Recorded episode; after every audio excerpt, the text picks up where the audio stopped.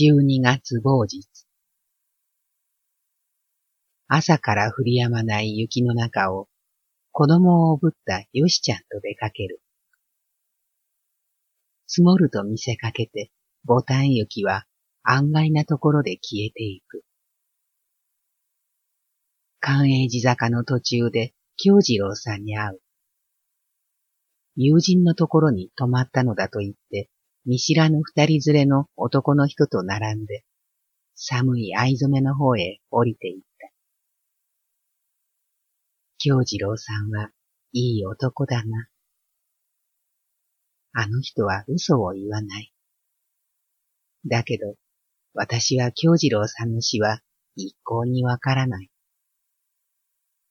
京次郎さんを見ると、私はすぐ岡本さんのことを思い出す。私は岡本さんが好きだ。智也さんの旦那さんだということが目障りで仕方がない。だけど、男の人というものは、私のような女は一向に眼中には入れてくれない。あんまり寒いので、坂の途中の寺の前のたい焼き屋で、たい焼きを十銭買う。よしちゃんと歩きながら食べる。残りの二つを一つずつ分けて、二人ともあったかいやつを八つ口の間から肌へ直につけてみる。おお、熱い。よしちゃんが笑った。私はたい焼きを胃のあたりへ置いてみる。キーンと肌が熱くていい気持ちだ。カイロを抱いているみたいだ。我慢のならない寂しさが胃の中に焦げつきそうになってくる。雪が降る関永寺坂。登り詰めると、うぐいす谷の駅にかかった立教。橋を越して、かっぱ橋へ出て、頼んでおいた口入れ所へ行く。稲毛の旅館の女中と、浅草の牛屋の女中の口が一番私には向いている。およしさんは子供連れで稲毛へ行くと言うし、私は浅草がいいと決めた。何も遠い稲毛の旅館の女中にならなくてもいいはずだと思うのだけれど、およしさんは馬鹿に稲毛が気に入っている。子供が小児喘息というので、海辺で働いている方が子供のためにいいというのだ。子供は死生児で、その父親は代議士なのだそうだけれども、それも本当なのか嘘なのか、私にはわからない。不器量なおよしさんに、そんな男があるとも思えなかったし、第一、それが本当ならば、何も稲毛まで行くこともあるまい。私は三円の手数料を払って損をしたような気がした。保証人がいらないというのが何よりの幸せだ。浅草の古本屋で文章クラブの古いのを見つけて買う。黄色い色ページの広告に、19歳の天才、島田誠二郎著、地上という広告が目につく。19歳という年頃は、天才というにはふさわしい年頃かもしれない。私だって天才ぐらいはいつも夢に見ているのだけれども、この天才は、ひもじいということにばかり気を取られて、盆栽に終わりそうだ。一体、どこに行ったら平和に飯が食えるのだ。飢えていては何を愛する気にもなれない。第一、こう寒くては何もかも縮んでしまう。人への重ね着でドロドロに汚れているメリンスの羽織という低たらくでは、尋常な勤め口もありようはずがぬ。浅草へ行く。公園の中でうどんを一杯ずつ食べて、ついでに腹の上で冷たくなったたい焼きも出して食べる。うどん屋の天幕の裾から小雪混じりの冷たい風が吹き抜けてくる。二つの七輪から火の粉が盛んにはぜている。盛んな火星だ。熱い茶を何杯ももらう。おぶい番店をほどいて、およしさんは子供に父を含ませ、おしめを当て替えてやっているけれど、ずっくりと濡れたおしめの匂いが、なんとなく不快で仕方がなかった。女だけが貧乏なくじを引いているといった姿なり。一生子供なんか欲しくないと思う。子供は何度も可愛いくしゃめをしている。八銭で買ったたびにも穴が開いている。私は若いのにカサカサに乾いている。ずんぐりむっくりだ。今戸焼きの狸みたいだ。どうせそんなものよ。ねえ、観音様。私はあんたなんか拝む気はないのよ。もっといじめてください。ご利益というものは金持ちに信条してください。うどんのゲップが出る。いやらしくて仕方がない。うどんに何の哲学があるのよ。天才はカステーラを食べているんでしょう。うどんの人生。そのくせ私は交渉だとか文学だとか音楽や絵画というものに無関心ではいられない。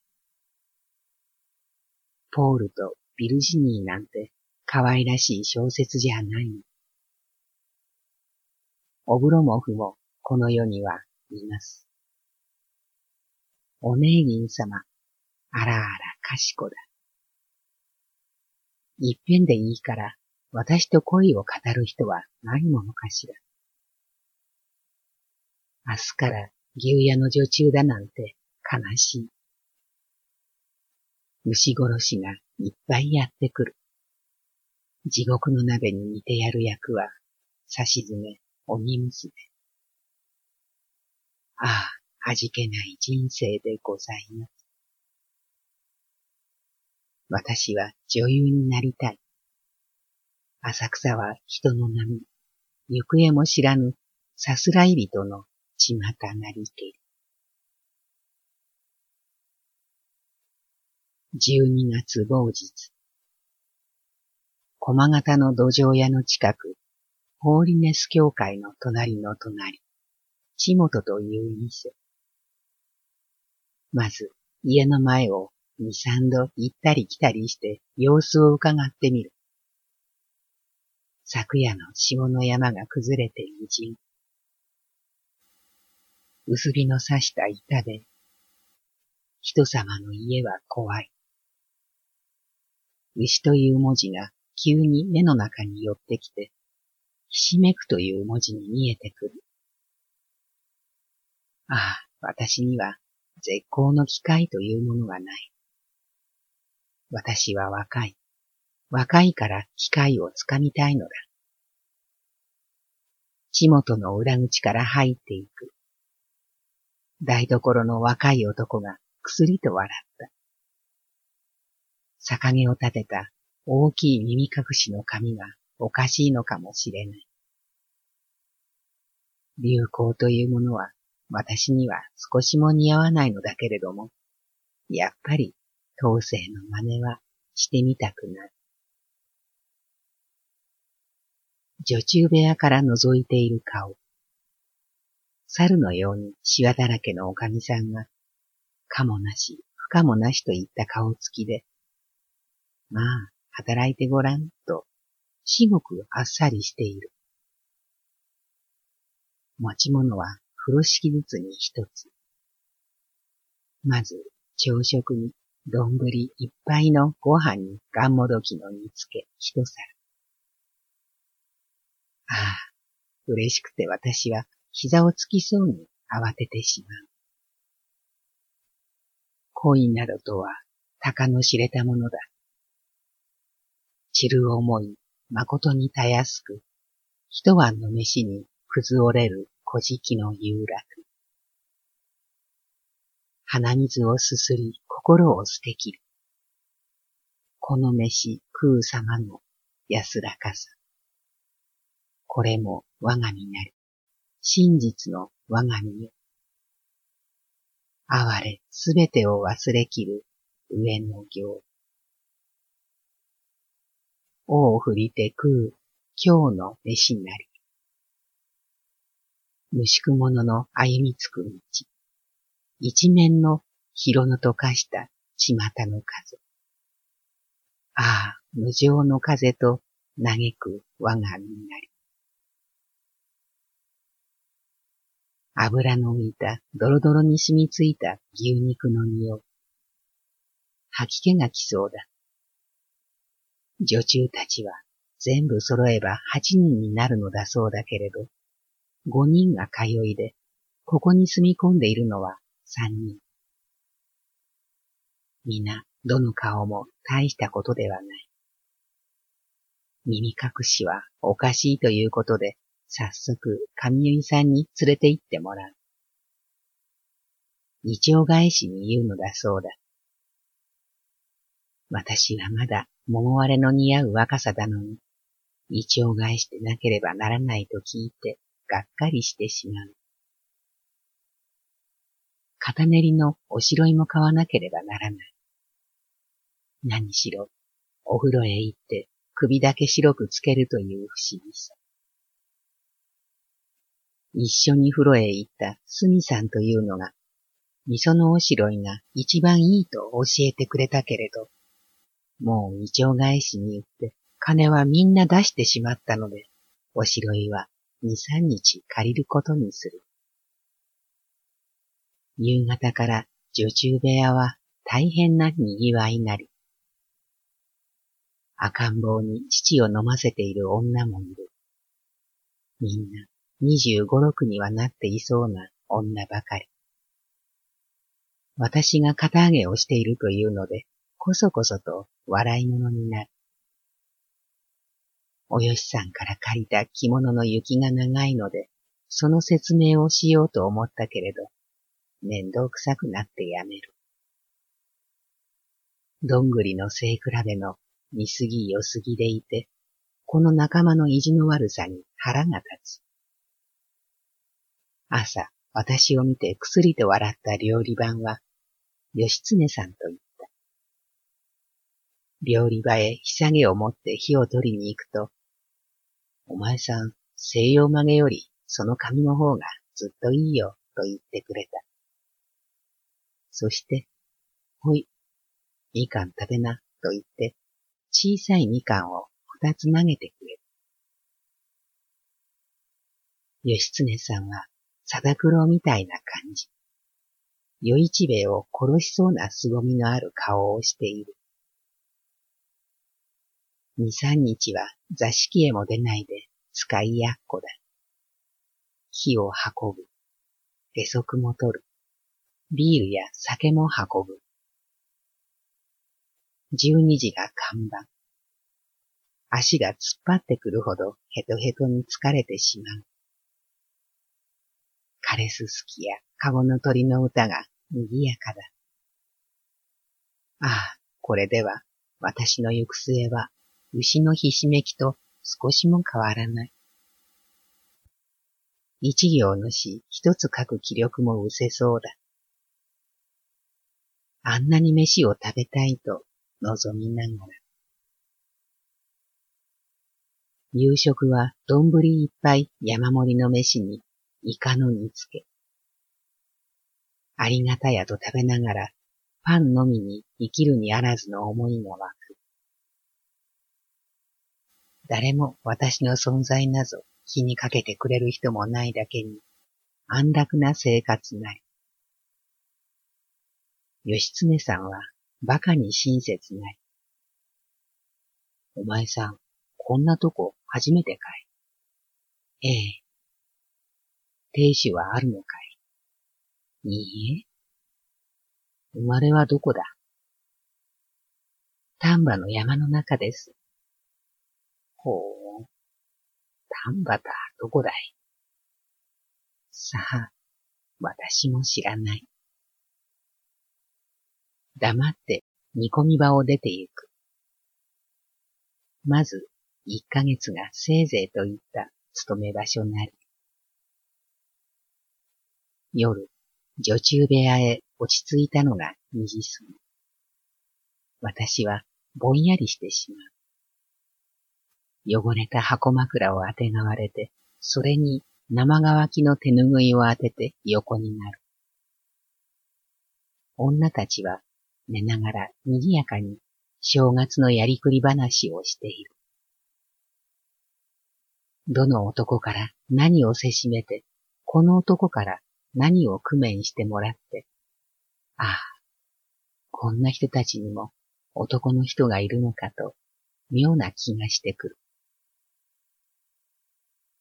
およしさんは、今日は子供を連れて稲毛へ行ったかしら。私はここにいられるだけいて、その上で玉川の野村さんのところへお嫁に行こうかと思う。考えてみたところで、あそこより他に行くあてもない。十二月某日。義経さんが話があるという。何の話かと義経さんについて朝の街を歩く。泥んこに掘り返された駒形の通りからぶらぶらと公園の方へ行く。ロックの中の旗の行列。立ちんぼうがぶらついている氷炭池のところまで来ると、義経さんは紙に包んだ薄皮まんじゅうを出して三つもくれた。お前、いくつだ？二十歳。ほう、若く見えるな。俺は十七八かと思った。私が笑ったので、義経さんも頭をかいて笑ったた。つつっぽの厚しを着て汚れた下駄を履いているところは、大正の貞九郎だ。話があると言って、なかなか話がない。ああ、そうなのかと思う。まんざら嬉しくなくもないけれど、なんとなくあんまり好きな人でもない気がしてくる。朝のせいか、好き好きと池の周りは汚れて寒い。義経さんは腕卵を四つ買った。塩が固くくっついているのが一つ五銭。歯に染み通るように冷たい腕卵を池を剥いて食べる。枯れた藤棚の下にボロを着た子供が二人で年功して遊んでいる。俺、いくつぐらいに見える？背の高い義経さんが大きい唇に卵を頬張りながら聞いた。二十五くらい？冗談言っちゃいけないよ。まだ検査前だぜ。へえ、そうなのかとびっくりしてしまう。男の歳は少しもわからない。ああ、そんなに若いのかと、急に楽々した気持ちで。あんた、生まれはどこ？と聞いてみた。横浜だよ。ああ、海の見えるところだなと思う。どうしてあんな牛屋なんかにいるの？不景気でどこにも一人前の口がないからよ。検査が済んだら先のことを考えるつもりだ。汚い池の水の上に放った卵の殻がキラキラ反射している。別に話もない。物言いそうな楽隊の音がしている。石道は昨日の雪解けでべとついている。寒い。観音様を拝んで中店へ出る。義経さんがふっと小さい声で、俺のとこへ来ないか、と言った。どこ？松葉町にお袋と二階狩りしてるんだよ。お袋はよその家へ手伝いに出かけて今いない。私は義経さんがあんまり若いので行く気がしない。子供のくせにとおかしくてたまらない。どうだと聞かれて、私は嫌だわと言った。義経さんはまた歩き出す。私も歩く。ただ寒いのでやりきれない。歩いているのは平気だけれど、私は恋をするなら、もう心の重たくなるような男がいい。義経さんの二階狩りに行く気はさらさらないのだ。中店で義経さんはつまみ細工の小さいかんざしを一つ買ってくれた。一足先に私は店へ帰る。まだ通いの人たちは来ていない。小さいかんざしが馬鹿に美しい。すみさんの鏡を借りて紙に刺してみる。変わり映えもしない顔立ちだけれども、首の白いのが妙に哀れに思える。なんだか玉食いの女になったような寒々しい気になってくるけれども、なんとない自信も湧いてくる。馬がかんざしを刺した。よろけながら荷を引く馬。一とも汗を流して、ただ宿命に惹かれてゆく馬。手綱に惹かれてゆく馬。時々白いため息を吐いてみる。誰も見るものはない。時々激しい勢いで威張りを垂れ、尻っぺたに無知が来る。坂を登るダバ。一体どこまで歩くのだ無意味に歩く。何も考えようがない。退屈なので鉛筆を舐めながら詩を書く。女たちはあれこれとやりくり話をしている。誰かが私のかんざしを見て、あら、いいのを買ったんじゃないの、と言った。私はみんなに見せびらかしているような気がしてきた。文章クラブを読む。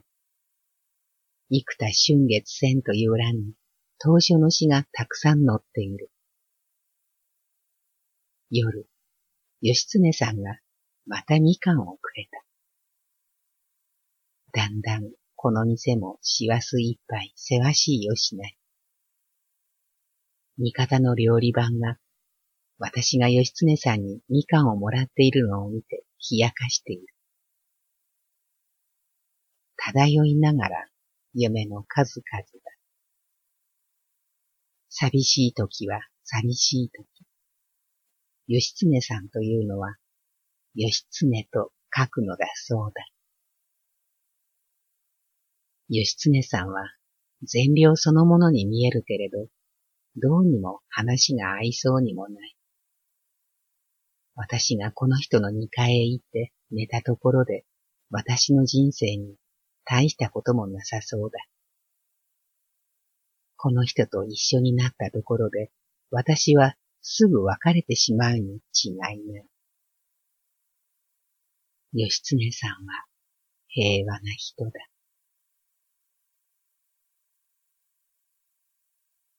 12月某日。歳末売り出しの景気だけは馬鹿に想像し、私はやっと客の前へ出るようになった。チップはかなりあるけれど、時々女たちに意地悪をされて取られてしまうこともある。義経さんが言った。お前、バカに本を読むのが好きだな。あんまり読むと金眼になるよ。私はおかしくて仕方がない。もうとっくに金眼になっているのだもの。稲毛のおよしさんから手紙。思わしくないので、正月前にまた東京へ戻りたいよし。子供は風ばかりひいて、百日咳のひどいのにかかっている。およしさんは大工さんと夫婦になるよしない。どうにも食っていけないので、連れ子でいいと言われたのを幸い、大工さんと一緒になって住むから、勉強するのだったら一部屋ぐらいは貸してあげると、景気のいい話だ。私は正月には野村さんのところへ行きたい。野村さんは早く一緒になろうと言ってくれている。あの人も貧乏な詩人。ここで初めて紫名線を二択買う。金五円なり。これまでには裾回しと羽織の裏が買えそうだ。今日は上結さんの帰り、義経さんに会った。また話があるという。義経さんは突然、これはプラトニックラブだよと言った。私はおかしくなってくすくす笑いこける。プラトニックラブって何よ？惚れてるということだろう？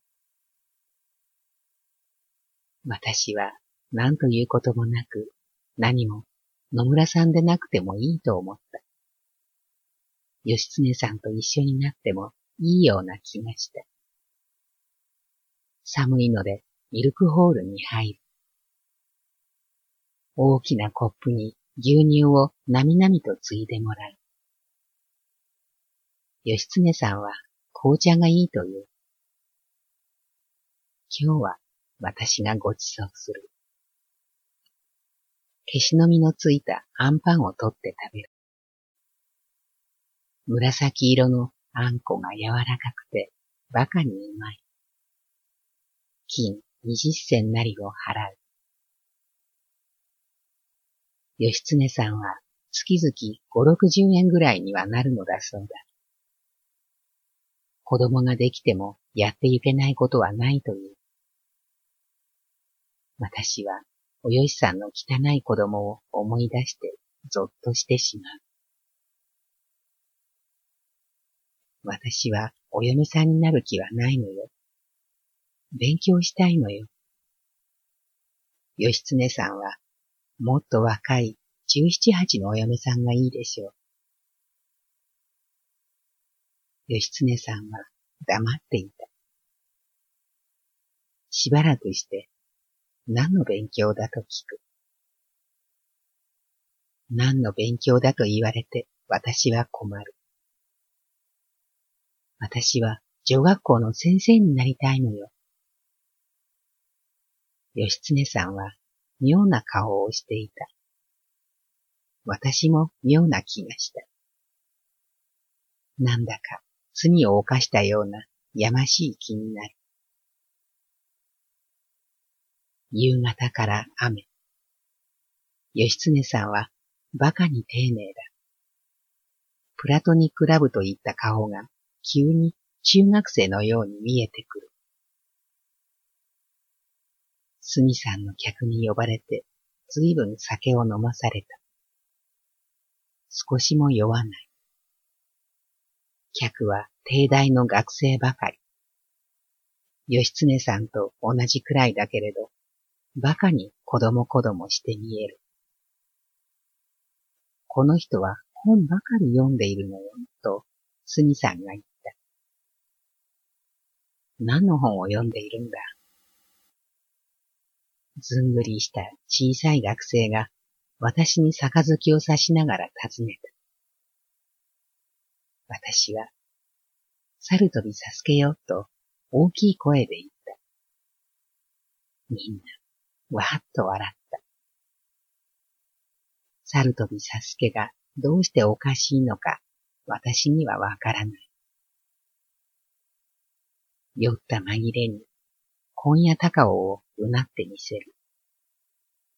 みんな驚いている。学生とはそんなものだ。あんまり酔ったので女中部屋へ引っ込んだのだけれど、苦しくて戻しそうになる。義経さんが覗きに来たのも幸い、洗面器を持ってきてもらった。